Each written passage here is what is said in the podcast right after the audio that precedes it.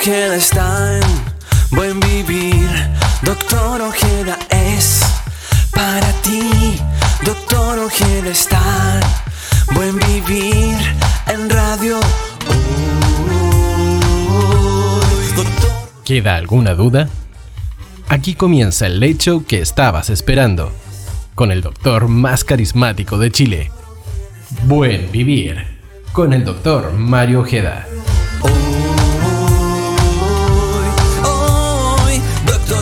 Amigo de la gente, siempre conectado, un hombre elocuente, te invita a su programa a charlar con sus amigos, hablan buenos temas del humano, lo divino. En la radio oficial de la fanaticada mundial. Sintoniza radio hoy, buen vivir es para ti. Doctor Ojeda está en buen vivir en radio. Hoy.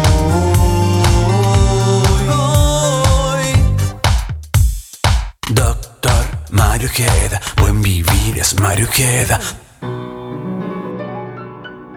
Te perdí. La culpa fue mía. Bueno, ya estamos al aire haciendo el programa Buen Vivir a través de www.radiohoy.cl y también a través de Zapping TV, canal 131, y en nuestro sitio web www.radiohoy.cl con especial dedicación a todos los chilenos por el mundo, América Latina, América del Norte, Europa, Asia y el Caribe, donde tenemos amigos conectados que se conectan todos los miércoles en este late show de 21 a 22 horas. Hoy, miércoles 19, 19 de agosto, 18 de agosto en realidad, eh, tenemos eh, un programa muy especial muy especial porque eh, tenemos una visita ilustre, un personaje de la televisión y de la música, un ícono de la música, diría yo, que la verdad es que durante bastante tiempo estábamos ahí detrás de él, pero por su apretada agenda, ¿no es cierto? Y su ajustada agenda lo teníamos ahí, eh, digamos, en, en stand-by. Así que esta noche eh, llegó la noche, llegó el día en especial para recibir a José Alfredo Fuentes, el popular Pollito Fuentes.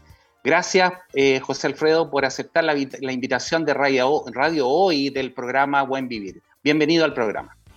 Gracias, Mario. Un placer estar contigo y estar con todos los amigos de Radio Hoy. Les mando un abrazo a todos quienes nos están escuchando o nos están uh, viendo también, porque um, siempre es, es grato poder tener contacto con la gente, especialmente en este año y medio casi dos años que hemos estado muy lejos, así que es bueno cuando hay una, una ventana donde poder asomarse y decir, aquí estoy, estoy vivo todavía.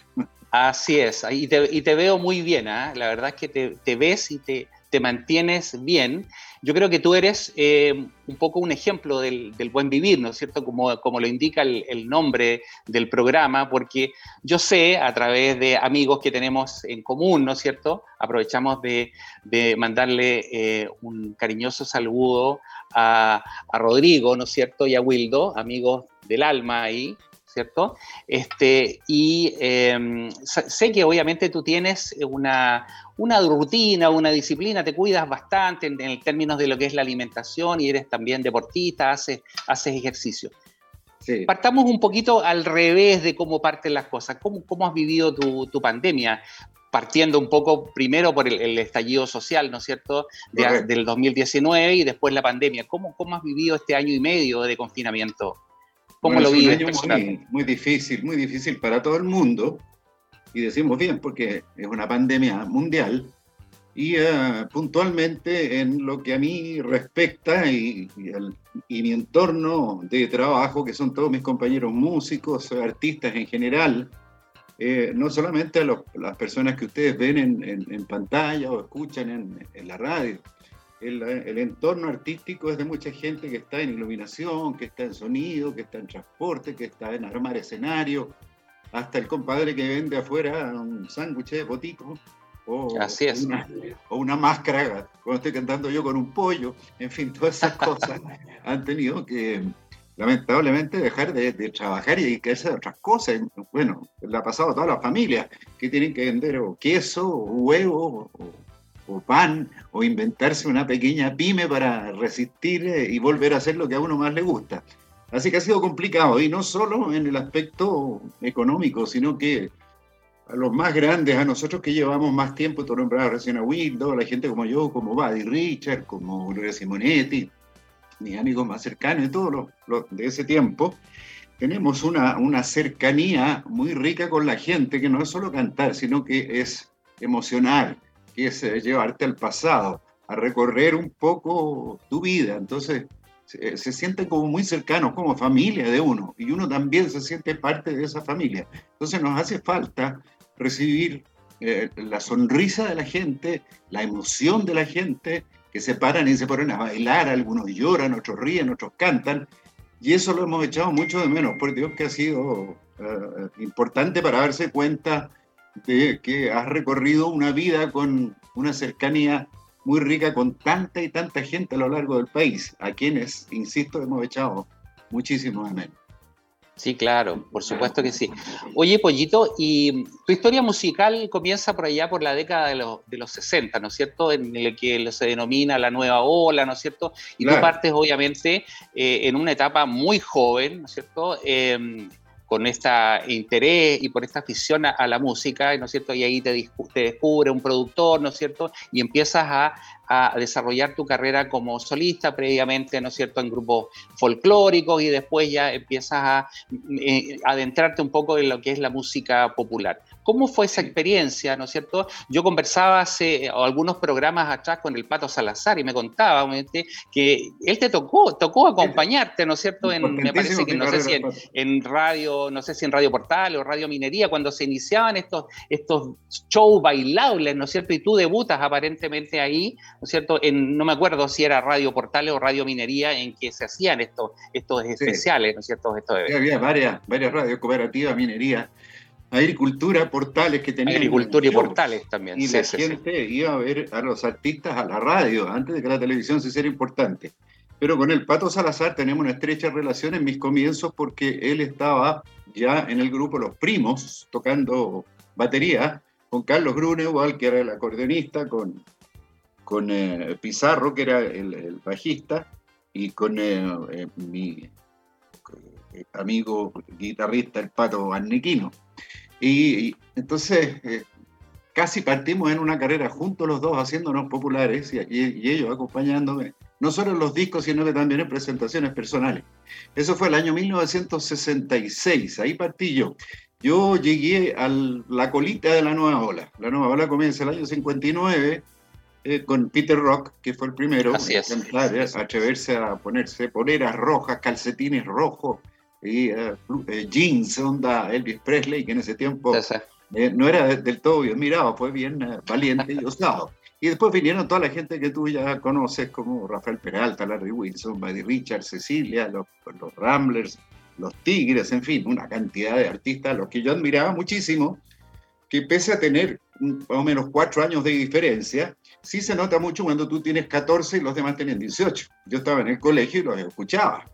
Entonces, para mí eran mi, mi ídolo. Y el día que llegué a hacer una, un primer show que me invitaron a Valparaíso a cantar al Fortín Prat, yo tenía un disco recién grabado, que no era el Te Perdí todavía. Me acuerdo que me subí a un bus que nos llevaba hasta Valparaíso y me tocó al lado de Larry Wilson y al lado de Carlos González. Y yo no podía creer que iba sentado al lado de estos dos, de estas dos figuras. Para mí eran Pelé y Maradona. Entonces fue una emoción increíble. Y después ya bueno, nos hicimos amigos hasta la, hasta la fecha, pero esos fueron los, los comienzos, sin eh, eh, dejar de recordar lo que tú recién mencionaste. El 65, estando en el colegio, canté en un grupo folclórico que se llamaba Los del Sendero. Yo era la primera voz, grabamos Pura de mi pueblo, que tuvo mucho éxito.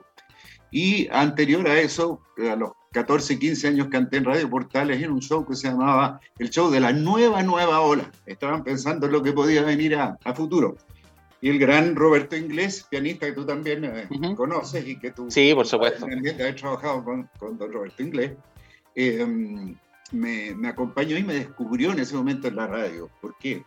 estaba Jorge Abril, otro gran músico. Jorge Abril, compañero de mi papá, que sabes que trabajó con, con, Yolito, en el grupo Yolito, los históricos de Yolito, ¿no es cierto? Exactamente. Fueron del, primer, la primera camada, por así decirlo. Yo no sé, pero ah, este, te, acompañaba Jorge un poco al piano y cuando Roberto Inglés sacaba del piano a Jorge Abril y se ponía a él, es porque le gustó el compadre que está cantando. De a mí me pasó eso la primera vez, así que fue la primera alarma de que algo interesante estaban haciendo. Qué bien.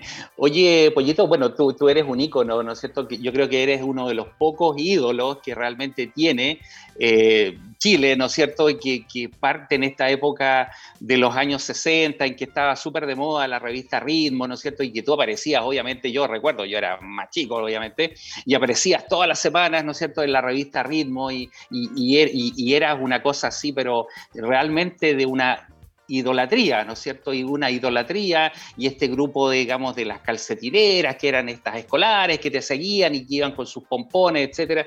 ¿Cómo, ¿Cómo se enfrenta todo eso? Porque, porque la verdad es que tú, lo que tú viviste creo que no lo ha vivido ningún otro artista en Chile.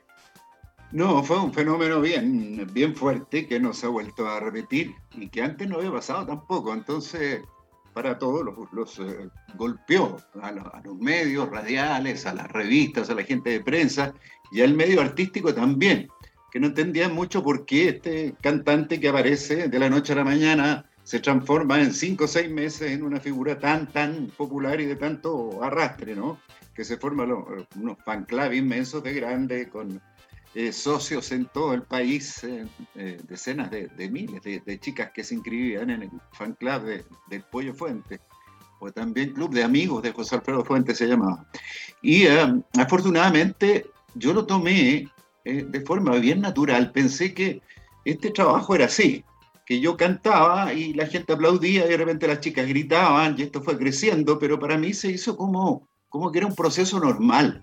Yo bastante más tarde, a los 23, 24 años, parte a los 18, miré para atrás y dije, pucha, qué increíble lo que, lo que pasó, porque veía películas, qué sé yo, eh, filmaciones de, televisión, de, antes en el cine te daban unos comerciales y ahí aparecía yo también llegando al aeropuerto y con las chicas que se desmayaban y todas esas cosas.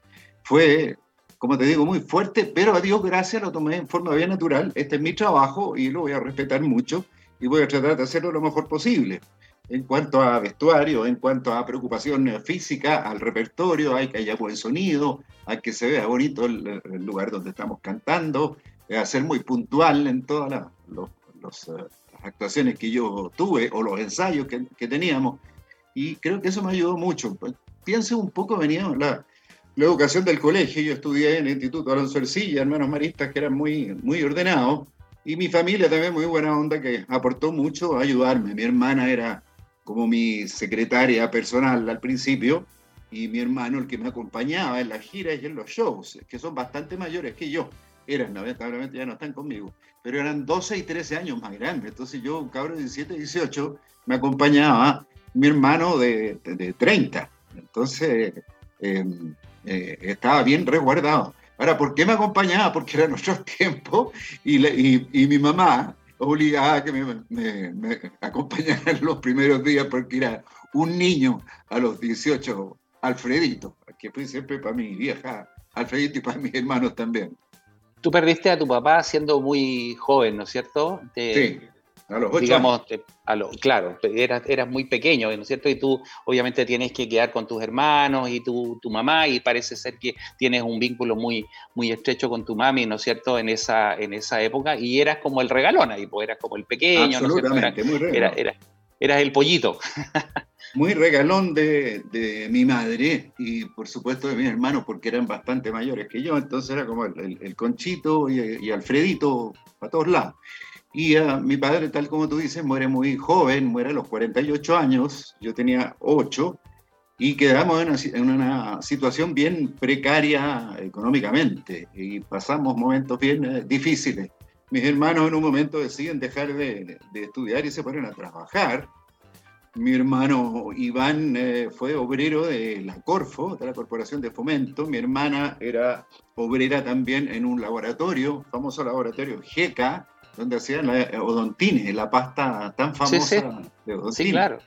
y lo hacen especialmente para que yo siga estudiando en un colegio de pago, un colegio pagado, y pueda terminar eh, toda mi enseñanza media, humanidades, en ese tiempo. Humanidades. Sí, yo agradecido, muy agradecido de ellos.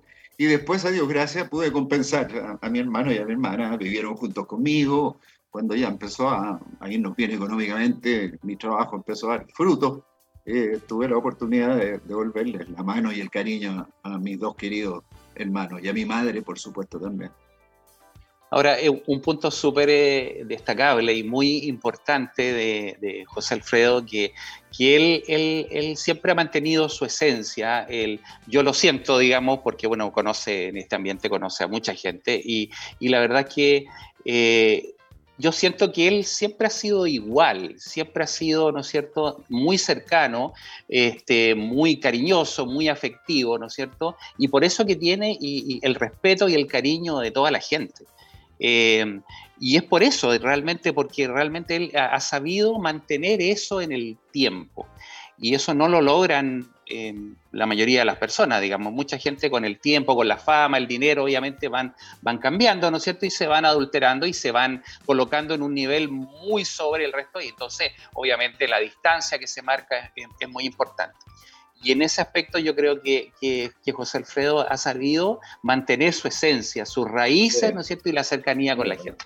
Yo te felicito y te celebro por eso. Gracias. Siento mucho respeto por, por la gente que me ha seguido desde tantos años hasta el día de hoy existe el, club de amigos que te hablaba de, José Alfredo Fuentes. Hay, no sé, 40, 50 señoras que todavía se juntan y siguen recordando esos tiempos increíbles.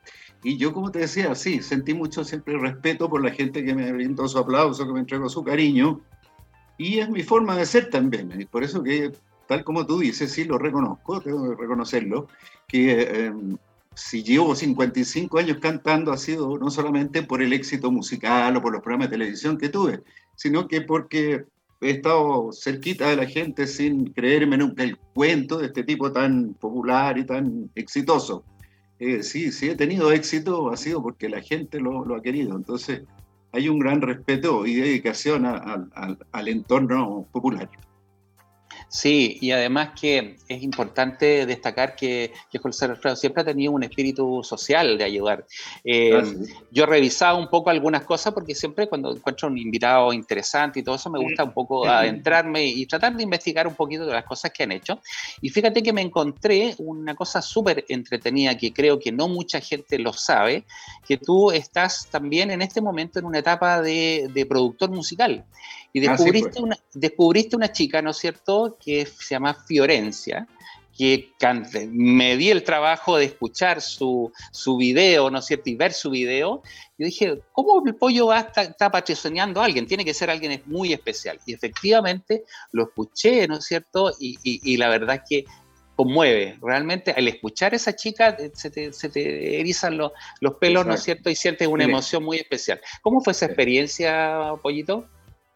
Bueno, eh, tal como tú dices, eh, eh, lo mismo me pasó a mí la primera vez que la escuché y, decidí producirla, ayudarla, porque es re difícil entrar al mundo radial y al mundo televisivo y a lo que es la música hoy día en, en Chile. Hay pocas puertas, pocas ventanas, poco espacio. Y esta chica, más que cantar muy bien, que interpretar muy bien, tiene mucho ángel, mucho carisma. Entonces, em, que eso no se vende en la farmacia o en, la botica, como decía mi mamá, porque em, no toda la gente lo trae. Y yo sentí que ella traía eso. Entonces dije, sí, esta, con esta, esta chica me la juego y voy a aceptar por primera vez em, eh, producir a alguien porque se lo merece y a lo mejor puede llegar muy lejos. Yo creo que sí, que así va a ser. Su, eh, el marido de su madre, su padrastro, Rodrigo, es un amigo mío que trabajó durante todo el programa Venga conmigo, a mi lado, era mi, mi, asistente y aparte trabajaba en todo lo que era computación del, programa. Hoy día está trabajando en Megavisión y seguimos teniendo un, contacto muy, muy cercano. Lo, lo, quiero mucho y él me quiere mucho a mí. Mucho más joven que yo, pero ha sido casi como, como hijo mío porque se preocupa harto de mí. Y un día me dice, jefe, porque me dice jefe hasta el día de hoy, eh, jefe, ah. eh, eh, la hija de mi mujer canta muy bien, según dicen todos. Yo no cacho nada, dicen, porque me gustaría que usted la escuchara y me dijera si realmente es tan buena como lo que dice. Ya, pues mándame algo. Y me mandó unas imágenes que, que ella la había subido de YouTube de una canción que compuso a los 15 años y ya tiene 21 recién cumplidos. Escuché la canción hace un par de años y la escuché a ella, la vi y dije, lo, llamé de vuelta a, Rodrigo y le dije, tiene un diamante en bruto ahí en tu casa, le dije, porque esta chica tiene todas las condiciones como para funcionar muy bien. Ella toca guitarra, toca piano, compone la música, la letra y la interpreta muy bien y con un estilo muy diferente. Entonces, eso me llevó a, conocerla. Hoy día tenemos una relación muy, muy rica.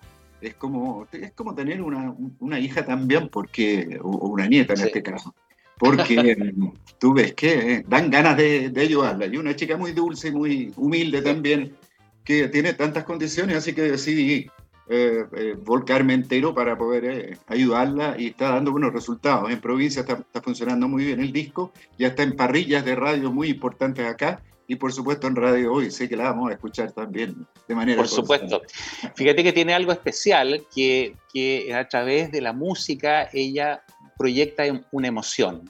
Y eso no es fácil, ¿no es cierto?, darse en el, en el contexto de un cantante o, o un intérprete, ¿no es cierto? Es, eh, claro, eso, eso no es tan frecuente, me refería. O sea, es muy, muy importante y eso, eso lo logra ella, lo logra, proyectar esa emoción a través de la música. Por eso me enganchó, la verdad es que eh, interpreta muy bien eh, y estas cosas, como te digo, no sé por qué hay personas que tienen esa, esa condición. Eh, en el, es, el caso del instrumentista, tú que conoces bien a tantos músicos por el hecho de que tu papá eh, ha sido un gran saxofonista, un gran músico, es muy, muy importante la interpretación. Porque algunos pueden tocar bonito, pero eh, la cosa que llegue, que salga del alma, que tú sientas que el tipo realmente te está diciendo algo, es lo que a uno lo, lo convence de que hay, hay, hay pólvora, hay pasta, en el caso especial de, de esta chiquilla. Además tiene un estilo personal, que también es difícil conseguir estilo. Los artistas que perduran en el tiempo son los Rafael, los Julio Iglesias, los Adamo, los Sandro, eh, que tienen un estilo para cantar. Camilo Sesto, si tú vas en, un auto escuchando radio y vas pasando rápido de una a otra, al, al menos de un segundo pasas por una, ah, mira, Camilo Sesto, y vuelve. Porque sabes que es Camilo, o sabes que es Leonardo Fabio, y, estoy hablando de esa generación porque ahí salieron muchos artistas con estilos personales que hasta el día de hoy eh, siguen siendo exitosos y cuando se hace un comercial, por ejemplo, para algún producto, se ocupan más canciones de esos tiempos que las de ahora. Si tú te fijas, siempre van a agarrar una canción de Nino Bravo, una canción de Buddy Richard, una canción de, de Sandro, o las mías, el Te Perdí, que se ocupaban varios comerciales, es porque hay un, un estilo. Eso es lo que a la larga eh, queda en, el oído y en el corazón de la gente. De la música hispana, ¿a quién admiras tú? ¿Sientes admiración o, realmente sientes que, realmente contribuye a la música? No, yo tengo mis, mis cantantes favoritos. Entre los latinoamericanos, José José, que hace poco se fue y era mi amigo, grabó canciones mías, grabó en una canción que se llama La Puerta del Colegio, yo grabé con él en México, grabamos una canción que se llama Lo sé, que tuve el gusto de, estar en el mismo estudio con José, bueno, y también de, de, poder salir a comer y estar conversando, gran, persona. Eh, ahí, hay otra muestra de, humildad. José José es el número uno, el más querido de México, es el artista más querido y especialmente por su sencillez, por su humildad, los mexicanos lo, lo quieren muchísimo. Eh, me gusta mucho cómo canta José Luis Rodríguez, eh, Luis Miguel debe ser de los mejores porque a mucha gente a lo mejor de repente no les caerá bien, pero Luis, eh, Luis Miguel es un cantazo, realmente chiquillo, bueno, ya tiene como 50 años, pero es un intérprete espectacular. Y después los, los clásicos, Tom Jones, Frank Sinatra, Johnny Mathis, eh, hay un, señor que se llama David Clayton Thomas, que es del grupo Blood, Sweat and Tears, Sangre, Sudor y Lágrimas. Recuerden y busquen por ahí Sangre, Sudor y Lágrimas, escuchen cantar a David Clayton Thomas. Bueno, son algunos, pero son varios. A mí me gusta tanto la música que son muchísimos los, los intérpretes que eh, escucho para aprender, por ejemplo. Si quieren aprender un poquito, escuchen a Johnny Matis, que van a aprender a, la dicción que es tan importante la última N de canción, o cuando tú cantas y dices, eh, amor, ¿por qué te vas? si no, el que no sabe decir, ¿por qué te vas? ¿Por qué te vas? En fin, hay cosas que yo todavía estoy aprendiendo y, lógicamente las puedo volcar en esta chica hoy día en, en Fiorencia, que además hace caso a todo lo que le voy diciendo. Sí, me acordaba cuando tú mencionabas a todos esos cantantes, que hace unos tres años o cuatro años atrás, llevé a mis papás a, ver una actuación de Angel Verhampen. Eh, y estuvo acá en el, en el Monticello y, la verdad es que eh, era un señor de la canción realmente. Y él sigue cantando, ¿no es cierto? Y con el mismo, la misma entonación y el mismo tono de, voz, digamos, de hace 30, 40 años atrás. Claro, esa es la gracia. Un señor, un señor de la canción. Estos artistas que estamos hablando eh, han tenido la, el don de conservar sus voces. Tú los, los, escuchas, todos los que nombramos, todo, está Tom Jones, que debe tener como 80 años, Tom Jones sigue cantando espectacular. Yo lo veo en unos programas de televisión que de repente le piden que cante porque está como curado y ¡pum! Se, para, canta, pero igual que si estuviera, no sé, en el, baño duchándose. Y canta espectacular. Eh, todo. Me tocó ver a Senabur la última vez que vino a, Chile, con 90 años aproximadamente, y casi te quería morir, claro, bajó un poquito los tonos para no esforzarse, pero interpretaba de maravilla qué rico poder llegar a, ese tiempo y no, no estar haciendo el ridículo, estar cantando bien. Claro. Tienen ese, ese don la mayoría de los que mencionamos recién. Son, son señores de la, de la música, ¿no es cierto? Tony Bennett.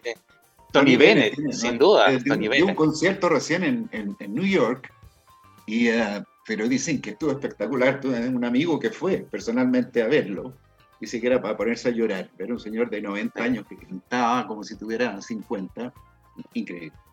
Hizo un dúo por ahí con Lady Gaga, ¿no es cierto? También que cantan. Exactamente, sí.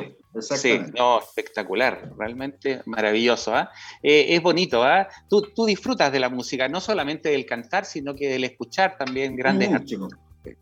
Escucho mucha música, escucho rock también, no solamente el rock de, de los años 60, 70, 80, de los tradicionales, sino hoy día, qué sé yo, escucho unos Foo Fighters, eh, Queen of the Stone Age, en fin, hay varios grupos que me gustan bastante, tengo una relación muy rica con uno de mis hijos que es músico, el del medio, Alejandro, que es compositor, canta, toca guitarra y, sabe mucho de música, y él me, me tiene al día en lo que es la música actual también. ¿Te gusta, ¿te gusta la música anglo? Eh? ¿Te gusta también mucho? Sí, me, gusta todo tipo de música y por supuesto me gusta escuchar a, a los grandes clásicos que se, se, puede seguir no solo disfrutando, sino que aprendiendo.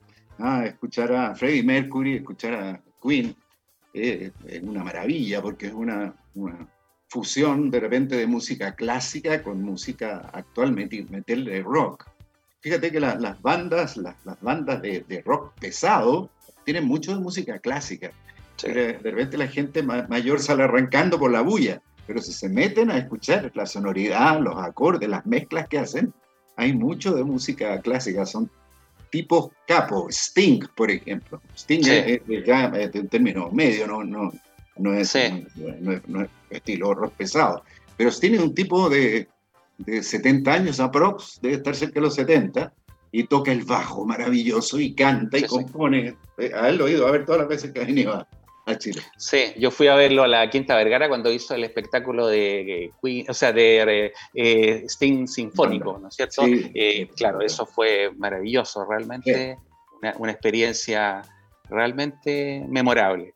Bueno, vamos a hacer, vamos a hacer una, una, una breve pausa y paramos a ir a comerciales y vamos a volver eh, nuevamente con eh, José Alfredo Fuentes, el Pollito Fuentes, a seguir conversando de su historia, de su trayectoria, de sus éxitos y de su vida. Vamos y volvemos. No te vayas. Volvemos después de una breve pausa comercial. Disfruta en la sintonía de la hora. Personaliza tus ideas con Estampados MG, una excelente alternativa para estampados de poleras, tazones, cojines, delantales y mucho más.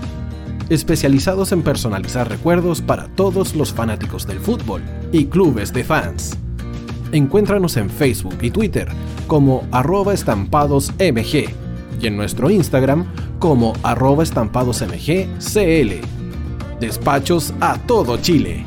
La mejor opción de precio y calidad la encuentras en Estampados MG.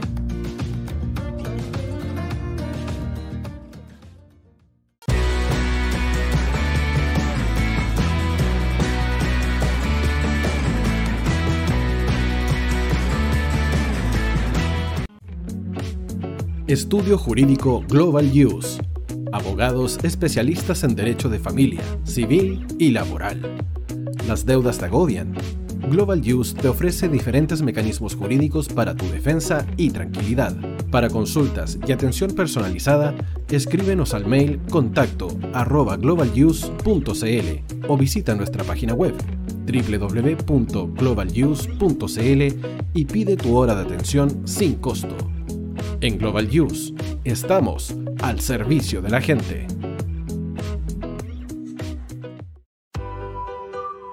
Cuivo.cl es un sitio de comercio seguro y libre para todos los que quieran comprar y vender cualquier cosa de una manera segura, fácil y gratuita.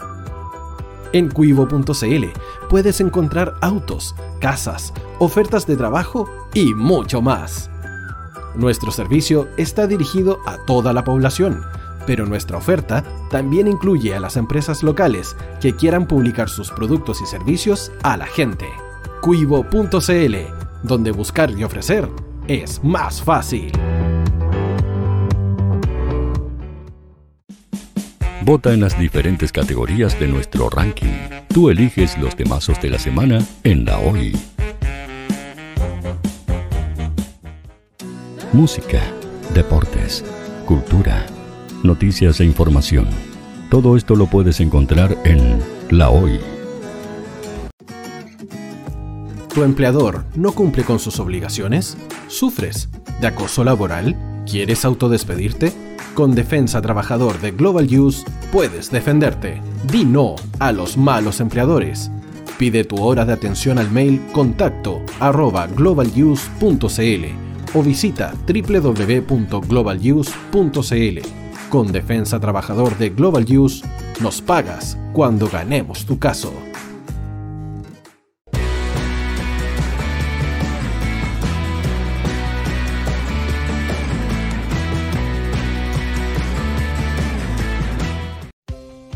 Tú, que nos escuchas todos los días, ¿sabes por qué somos la radio oficial de la fanaticada mundial?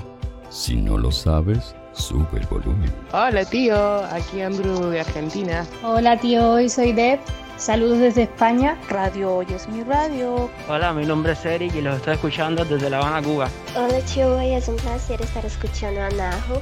Os mando un saludo desde Brasil, o como decimos por aquí, un abrazo muy fuerte.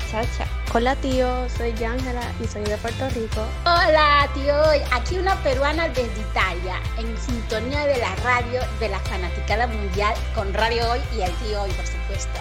Hola tío, Hoy soy Alexa de México, tengo 8 años. Hola tío, ¿cómo estás? Te saluda Mónica Osuna desde Paraguay. Hello tío Hoy, we're streaming from the United States and we thank you for doing this special stream. La radio Hoy, soy Laxane y los escucho desde Nicaragua. Hola tío, soy Majo de Bolivia. Hola Radio Hoy Chile, muchos saludos desde Honduras. Hola tío, te saluda Eric desde Ecuador. Hola, soy Mabel de Buenos Aires. Radio Hoy te escucha. Hola, buenas tardes. Saludos desde Venezuela. Hola Radio Hoy, les saluda y Mancía desde Guatemala. Hola amigos de Radio Hoy. Tío Hoy, tío Hoy, tío Hoy. Para Chile, América y el mundo, Radio Hoy la radio oficial de la fanaticada mundial. El área deportiva de la Hoy está todos los fines de semana reporteando, transmitiendo y llevándote la emoción del fútbol. Hoy Deportes, con el fútbol nacional e internacional, Primera B y fútbol femenino. Sintonízanos sábados y domingos por www.hoydeportes.cl y todas nuestras redes sociales. Porque somos la, pasión que, desborda sus sentidos.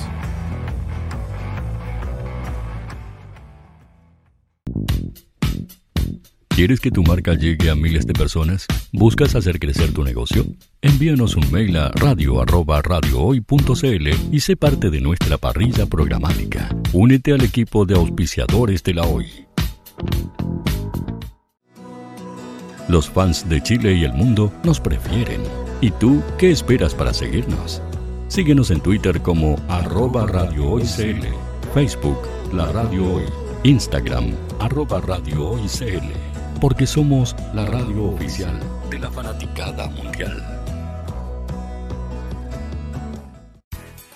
Radio Hoy es una empresa Hoy Comunicaciones. Visítanos en www.hoycomunicaciones.cl.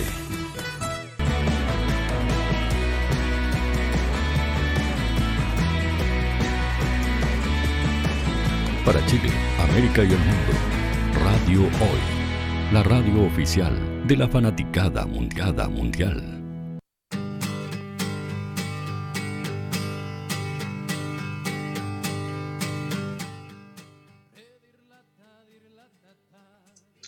Ya estamos de vuelta en el programa Buen Vivir a través de www.radiohoy.cl y canal 131 a través de Zapping TV. Estamos esta noche en un programa muy especial con José Alfredo Fuentes, el Pollito Fuentes, conversando, ¿no es cierto?, esta noche con él de sus éxitos, de sus experiencias, de todo lo que ha vivido en relación a este último periodo, ¿no es cierto?, que es la pandemia.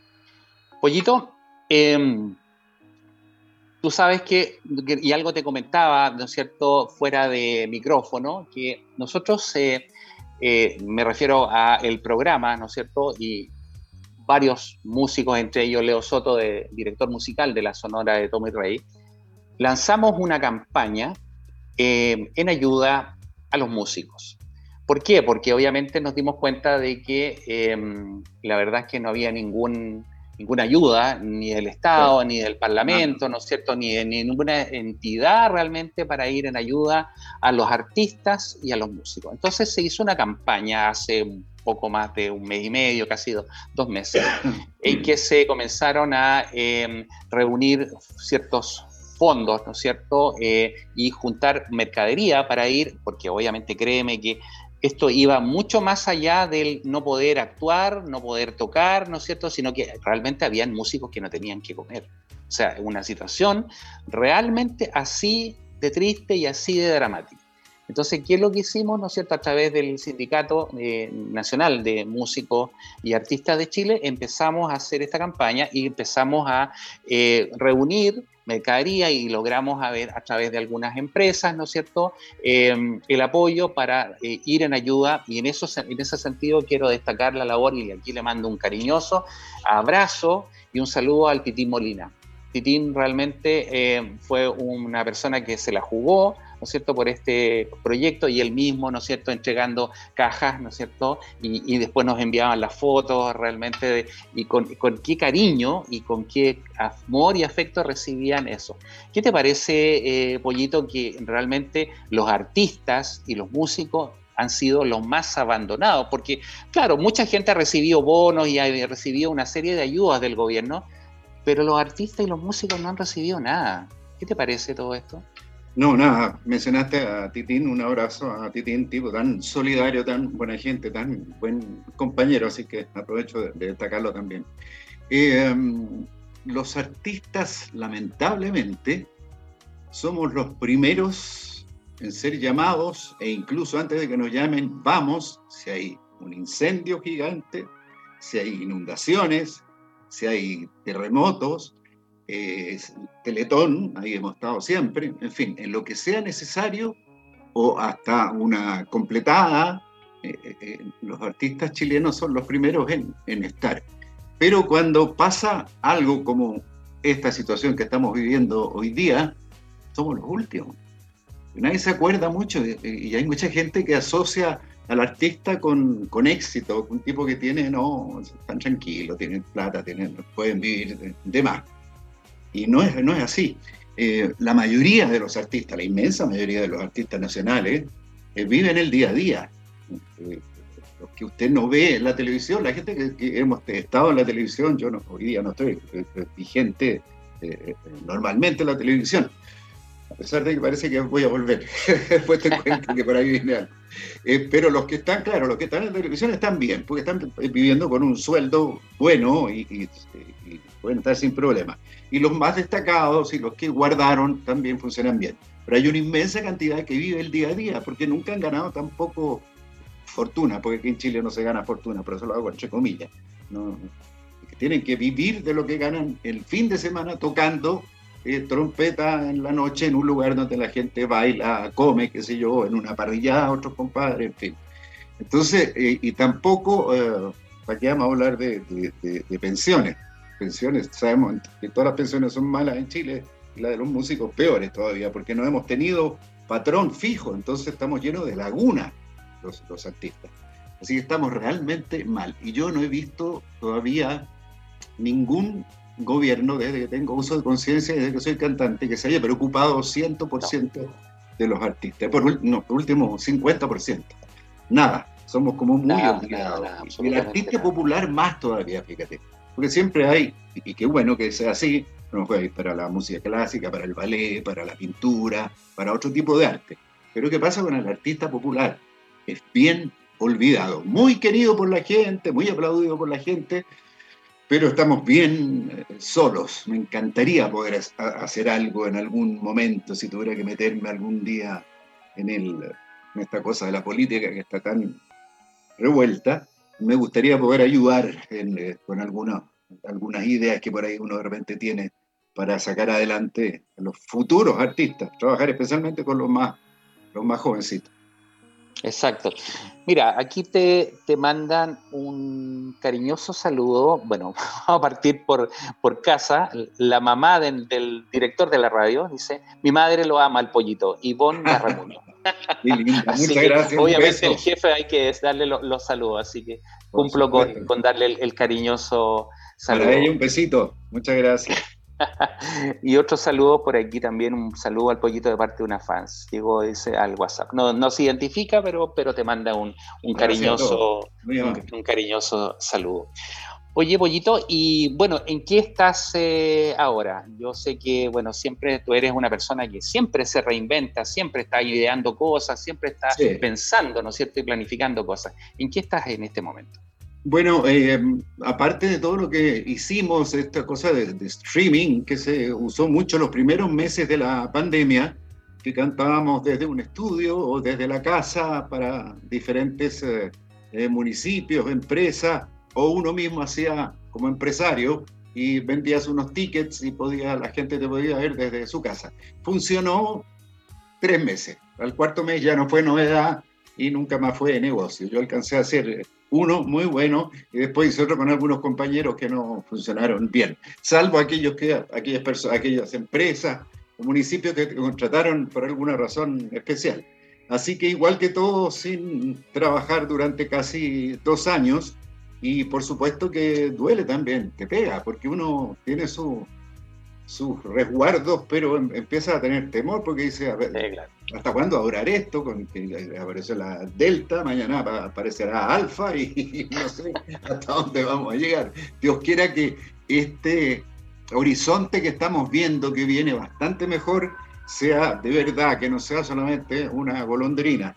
Em, porque en este poco tiempo que llevamos ya con permiso para que la gente pueda ver shows presenciales, guardando desde luego lo, que te pide eh, la gente de salud, em, yo ya tengo ocho compromisos firmados de aquí hasta octubre, entonces veo que se va a venir muy bueno el verano y creo que todos vamos a poder empezar a, a trabajar de manera eh, no normal, porque vamos a tener que partir de a poquito, si hoy día tenemos que cantar para máximo 100, 120 personas, no podemos, por supuesto, eh, pedir las la plata que pedíamos antes. Y a lo mejor voy a tener que ir con dos músicos en vez de cinco. En fin, ahí poquito a poco va a tener uno que... Pero, pero presencial, que, es lo importante, ¿no es cierto? Estar ahí directamente con el, con el público. Exacto, tengo que ir a, a Olmué, tengo que anotado Quilpué, ¿Dónde más estoy? En, en, Patuco, en, Mayarauco, en, ¿Quién más por acá dice? En, ah, en Concepción también. Eh, en Bio Bio me están llamando también de, Río Bueno. En fin, hay varias cosas interesantes. Se, ve, un panorama, se ve un panorama promisorio, se ve panorama. Tengo muchas ganas de cantar, así que Llamen nomás que vamos a, ir a cantar. Fíjate que me, estaba acordando de, que me contaba el, Tommy con, Leo que, como tú decías, claro, se hacían muchas cosas a través de streaming, ¿no es cierto? Y ellos también se, les ocurrió hacer, ¿no es cierto?, estas fiestas bailables, pero a través de, digamos, de, internet. Y resulta que la gente pagaba su entrada, qué sé yo, y entonces entraba, a una plataforma, ¿no es cierto? Y llegaba a ir a la fiesta. El problema es que se les, se les cayó el internet. se les cayó el internet, entonces se cayó la fiesta. Y después les empezaron a mandar mensajes, garabatos por aquí, por allá, que, al final parece que hasta tuvieron que devolver la plata porque seguro. la fiesta nada pues definitivamente no no no, no, soportó digamos la, la, plataforma no soportó la Les pasó varios al principio. Y después aparecieron unas plataformas eh, eh, eh, potentes buenas que ya uno podía ir con con tranquilidad. Hay tres o cuatro que uno sabe que por ahí no te va a pasar nada, no, se va a cortar. Exactamente. Imagínate el bochorno de estar ahí actuando y se cae la cuestión y definitivamente la gente que está dependiente ahí no, no se conecta, entonces al final resultó un fiasco. Se siente como una estafa la, gente que lo está Claro, claro que sí. Oye, veo la, veo una, la gaviota y, ¿en qué año fue eso? Que fue, fue a Antorcha, Gaviota, te ganaste todos los premios en el Festival de Viña. Cuéntanos un poquito eso.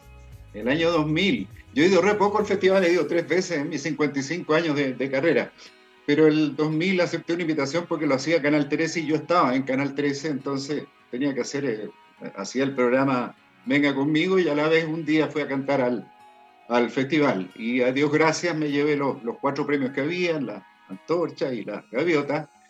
Y esa gaviota de oro que tú ves ahí, eh, la recibimos, si mal no recuerdo, ese año solamente Coco Legrand y el que habla no era tan fácil ganarse la gaviota, ahora es un poco más, más, más simple la entrega luego para que la gente no, no se complique, pero esa vez había que jugársela bastante. Lo recuerdo con mucho cariño esa actuación porque la mayoría del público obviamente son jóvenes y cantaron todas las canciones, se las sabían todas, desde el Dila, Te Perdí, el Bombo, el Chinchín, el Chiquillo, en fin. Fue tan bonito ver que los, los cabros fueron ellos los que pidieron la, insistentemente la, la gaviota de oro hasta que me la entregaron. Bonito momento. Oye, a, propósito de dir la, da, ¿qué es eso, digamos? Porque mucha gente se pregunta, ¿qué, quiere decir con eso? Yo sé que tiene que ver con, con una especie de canto, ¿no es cierto?, de que, tiene que ver con los pescadores, pero ¿de dónde sale eso? ¿O quién inventa eso? Tú tienes que preguntarme, Mario, como me pregunta toda la gente en la calle, ¿qué cresta significa dir la, da, da? Así me dice. nadie, dice, nadie dice cosa. Es una canción de origen eh, griego, hay quienes dicen que es de origen árabe, la verdad es que se la discuten entre ambos, no sé finalmente quién será, pero es, es, mediterránea. Es eh, una historia de los pescadores eh, que se van al mar durante mucho tiempo a hacer su trabajo. Y cuando vuelven después de 15 días, 20 días, un mes a casa, les cantan esta canción que el estribillo del re de la es, es algo como, como de bienvenida, como de alegría, es una onomatopeya a la alegría, a, la bienvenida, ¿no? Y, y, la, la, letra es muy rara porque es una historia eh, como épica, antigua, eh, que habla de María de Mino, desde los viejos muelles vino, dice que desde la pared que hay en la roca de la fe, dir la dada, ya se les ve. Están llegando ya por fin a los escollos del delfín. Si tú te fijas, nadie entendería qué miércoles es esto. Pero sí. pero claro. Oye, pero ¿y quién escribe esto? ¿Eso lo escribes tú o lo escribió de No, no, no, eso es derechos reservados, no se sabe quién es, fíjate. No se sabe bien, ¿eh? Hay unos señores que la adaptaron, ¿no? Y la, y la hicieron una canción más popular dentro de lo que era el folclore ese que hay que investigar. Y eh, a mí me invitaron a España el año 1973. Fui a España invitado por Manolo Díaz, uno de los mejores productores que ha habido en, Hispanoamérica. Eh, me llamó y me dijo, eh, me gustaría que grabaras una canción que le he hecho un arreglo especial, que te esté la dada, y que te quedaras acá a, hacer carrera porque pienso que tú aquí en España te va a ir muy bien. Así que partí a España invitado por Manolo y grabamos el Dillada, que efectivamente en España fue un exitazo, la tocaban a cada rato. Hay un, el programa más importante de la radiotelefonía española se llama Los 40 Principales, que aquí en Chile hay un programa que se llama así también, eh, de una radio, y llegó al tercer lugar, que era es muy difícil llegar al tercer lugar en los 40 principales. Yo me acuerdo que fui, fui solo y después me fue a acompañar mi mujer, y mi hijo estaba muy chiquitito, eh, Alfredito, que hoy día tiene 47 años, Alfredo, en ese tiempo, guaguita, me lo llevó Isabel porque hacía meses que yo no los veía, yo estaba solo en España. Y lo dejábamos de repente con unos amigos, familiares, conocidos, y salíamos a bailar, a dar una vuelta. Y, íbamos a alguna discoteca y la canción la tocaban a cada rato porque era la gente que bailaba el y nadie cachaba que yo la cantaba. Así que yo tenía una gana de decir, oye, el eh, que canta soy yo. Pero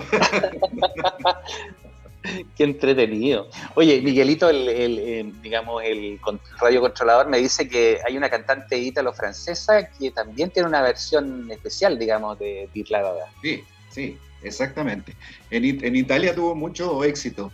Dalida la cantó y, otra, otra niña, además, importantísima, italiana muy conocida, y que la pegaron por allá. Y por eso se le ocurrió a Manolo en España hacer esta versión que es diferente a todas, ¿ah? es distinta, porque es más, eh, es más pop.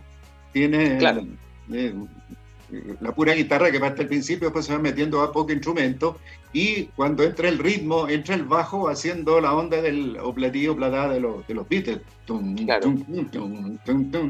Claro, claro, claro. Entonces funcionó muy bien para, para la gente joven el, el Dilada. Y es una canción que no puedo dejar de cantar en mis presentaciones personales. Hay canciones obligadas, como Te Perdí, Dilada y otras tantas más. Claro, claro, claro que sí. Em, la verdad es que, bueno, eso es, em, es, una, es un icono, digamos, de la, de la música en ese sentido. Y, claro, todo el mundo, todo el mundo lo recuerda eso con, mucho, con mucho cariño. ¿Cuánto tiempo estuviste en España, Pollito? ¿Cuánto tiempo alcanzaste en España estuve el 73 de haber estado unos seis meses y después volví el 74 y de haber estado unos ocho meses en la segunda vuelta porque ya me contrató Vox, un sello muy importante, eh, y eh, Raúl Mata estaba a cargo del sello. Y ahí hago una producción discográfica ya de, de 12 temas, que ya fue más serio y empecé a hacer eh, presentaciones, galas le llaman allá. Los, nosotros decimos pituto o, shows, allá le llaman galas. Entonces ya tuve mis músicos, que entre paréntesis eran chilenos, eh, musicazos que, había, que estaban allá en Chile, que me acompañaron en varias galas que hice en diferentes lugares de, de España. El verano español es cuando más se trabaja, bueno, como acá en Chile, que en el verano es cuando más funciones tiene pero allá es increíble, o sea, eh, Camilo, que, estaba pegando en ese tiempo y que escuchó, me escuchó, iba en, iba en, un, en un auto con su manager, Manolo Sánchez, y él me, me contó después que hicimos una gira los dos con, con Camilo acá en Chile. Y me dice, yo te escuché el año 74, cuando grabé una canción que se llama Lovely, que acá no fue editada, y allá en España se, se, tocó bastante y es muy linda. Y es difícil de cantar y la verdad es que me, me quedó muy bien interpretada. Y dice que venían escuchando radio y que eh, venían conversando y de repente le dice Manolo, ¿quién es este? mira, ¿cómo, canta este tío?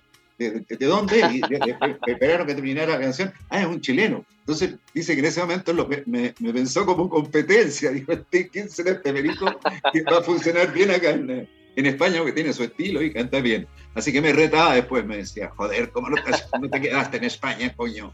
Que te, te volviste a Chile.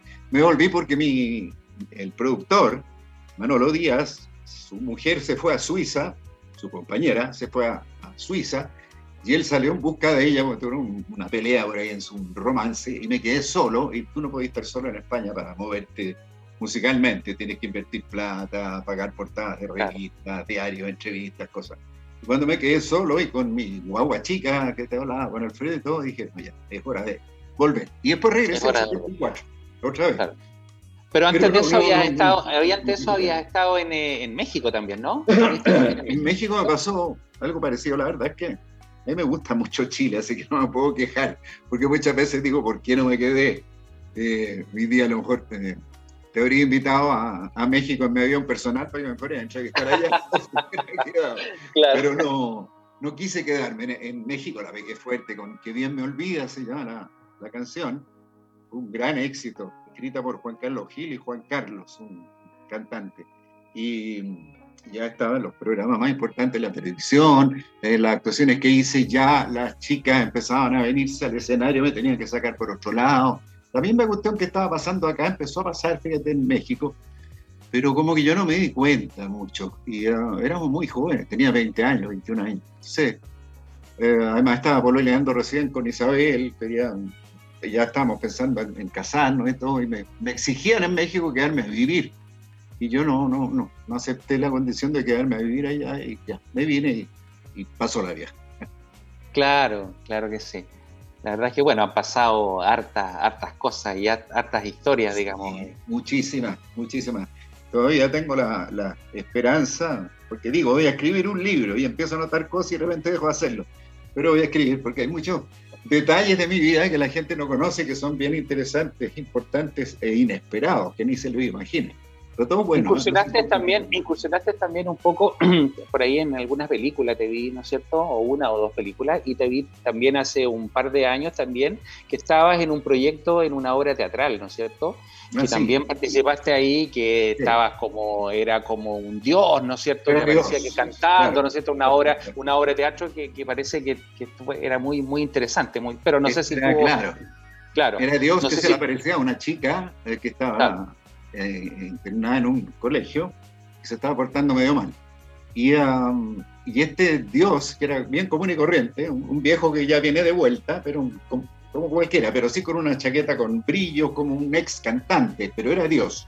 Y cantaba canciones de Whitney Houston. Entonces tenía, fue un, fue un éxito en España y la hicimos acá durante un mes aproximadamente en el cine Oriente, lo estuvimos haciendo. Y a la gente le gustó harto. Y a mí yo me sentí muy bien también cantando a Whitney Houston y creyéndome Dios durante un par de horas que dura la... la ¿Qué pasó que eso después no, no, no, no, se volvió a hacer, no se volvió a repetir? Que no, no, Lamentablemente las cosas de siempre, que te falta después el auspicio, te falta la, sí, sí, la base, lo que hablábamos antes. la, ayuda, la ayuda, la ayuda de gobierno, la ayuda fiscal, ¿no? Claro. No está como está en México, por ejemplo. ¿Qué te parece cómo está la televisión hoy en día, Pollito? Porque la verdad es que es harto distinta a la televisión que tú hacías hace 20 años 25 o 30 años atrás, ¿no es cierto? Eh, es muy distinto esto. Hoy en día la cosa se centra en el morbo, la política, ¿no es cierto? El sensacionalismo, la noticia, pero no hay nada, ¿no es cierto?, de lo que tú y yo vivimos, ¿no es cierto?, como la televisión, en que obviamente el, factor importante era la entretención, la, educación, la entretención, la cultura, ¿no es cierto? Eso ya no se ve. ¿Qué te, parece la televisión hoy en día? Y yo veo poca televisión por lo mismo, por lo que tú dices, que en la mañana ver matinales donde van a discutir los mismos de siempre, políticos, alcaldes, y, y que uno es mejor que el otro y el otro es peor que el uno eh, realmente cansa un poquito. Y claro, hay que estar al, día en todo, pero lamentablemente... Pero agota, ¿no es cierto? agota eso. Claro. Y te achaca un poco también ver todas las tragedias que vimos, ¿no? Los homicidios, eh, los, tipos, no sé, homofóbicos, los que castigan mujeres. es, bueno que lo sepamos, pero igual te, te hunde, te, te agobian. Entonces hace falta un poquito esa televisión de, César Antonio Santi, de Antonio Bodanovich, del mismo Raúl Mata, ¿por qué no decirlo del Venga conmigo? Eh, yo echo de menos eso y creo que la gente también lo echa de menos, ¿no? Eh, por supuesto hacerlo eh, de manera como se trabajó en la televisión, que todo es rápido, todo es moderno, ocupar toda la tecnología. Y bueno, por ahí tengo una, un, presentado un proyecto que, está muy bonito, quedó muy bien hecho, lo hice con un director importantísimo y un equipo muy bueno, y está bastante adelantado, está en un, dentro de un canal y es probable que, que surja. No puedo dar más detalles porque de repente a lo mejor la cosa se desinfle por, por, por supuesto, por supuesto. Pero es un programa de, ese corto, ¿eh? es un programa donde hay mucha música que no existe hoy día. No hay programas musicales en Chile, digo, con, con, cantantes eh, profesionales. Sí está el Yo Soy, qué bueno, que son los chicos que imitan, que los conozco a todos. De, mi nombre es que yo era jurado y, y varios amigos ahí. O está este otro que son los mismos artistas que personifican a otros eh, cantantes también, ¿no? Pero no hay un programa donde aparezcan nuestros artistas. Eh, tú no ves a los Vázquez en televisión, no ves a la Cami Gallardo en televisión, no ves a Badir Richard para irnos a los, a, los, extremos de jóvenes y no tan jóvenes. No, tú no ves a los tres, no ves a Álvaro Enrique. Eh, no hay música, entonces de repente la gente te, te pregunta, ¿y cuándo lo vamos a ver cantar en la tele? ¿Y a dónde le digo yo, dígame usted? claro, sí, es programa, yo feliz voy y canto.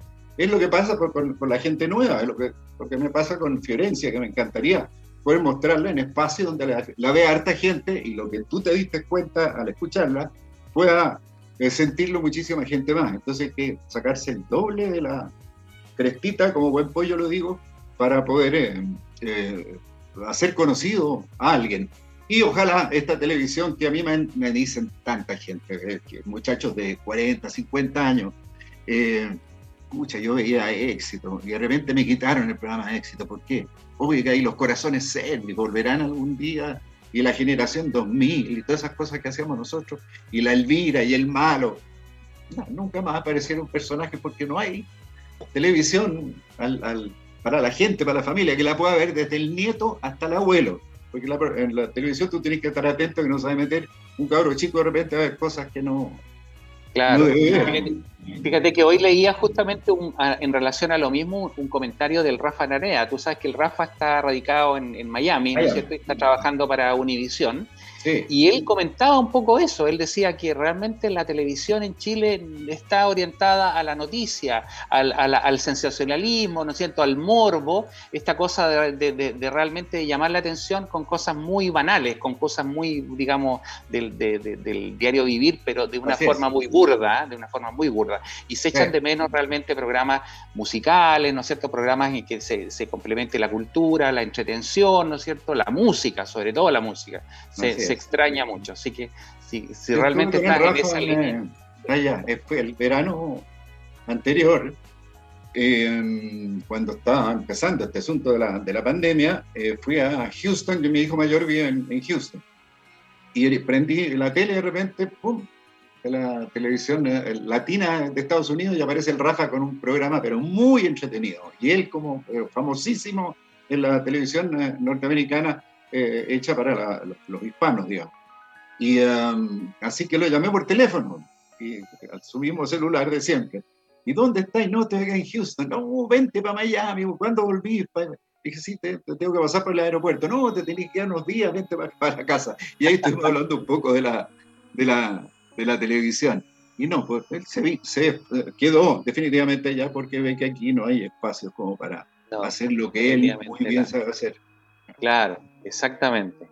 Sí, sí, obviamente son, son otros tiempos y bueno, que, que señora, ¿no es cierto?, de volver a, programas como, obviamente, como el que tú eh, conducías, ¿no es cierto?, el Venga Conmigo, el Éxito, obviamente, que, eran, que eran la programas. Gente echa de menos, exactamente, que además reunía a toda la familia y era una cosa de que todo el mundo esperaba, ¿no es cierto?, el día en que se, se, presentaba eso y era, era extremadamente entretenido. Así es. bueno, ya estamos, eh, ya estamos, sí, tiene que, tiene que volver algo, algo parecido. Ya estamos terminando nuestro programa, Pollito. Quiero agradecer tu presencia esta noche. Eh, ha sido una conversación muy entretenida. La verdad es que creo que todos nuestros eh, auditores lo han disfrutado tremendamente y para mí ha sido un verdadero honor y privilegio estar contigo conversando esta noche. Igual, Mario, ha sido un placer. muchas gracias eh, a ti y a toda la gente, a la parte técnica de la, de la radio, por estar ahí eh, con nosotros colaborando para que esto lo pueda ver eh, tanta gente. Y nada, mandarle un abrazo a todas las personas que lo han pasado bastante mal con esta pandemia, aquellas personas que han perdido a alguien, todos tenemos a alguien cercano que hemos perdido, yo tengo amigos lamentablemente que se fueron por esta maldita pandemia, pero sigamos luchando, sigamos portándonos bien para que de una vez pase todo. Yo hoy día me puse la tercera vacuna, Así que estoy bien. Felicitaciones. Felicitaciones. Bien cuidado. Bueno, Pollito, sigue cuidándote. Un gusto. Esperamos verte pronto en televisión, eh, haciendo lo que tú sabes hacer, ¿no es cierto? Y disfrutando de tu compañía y de tus éxitos. Y para nuestros amigos, eh, auditores, desearles una buena semana, eh, decirles que se cuiden, que cuiden a los suyos, ¿no es cierto? Y si Dios quiere, en siete días más nos volveremos a encontrar. Que Dios los bendiga y buenas noches. Gracias, Pollito.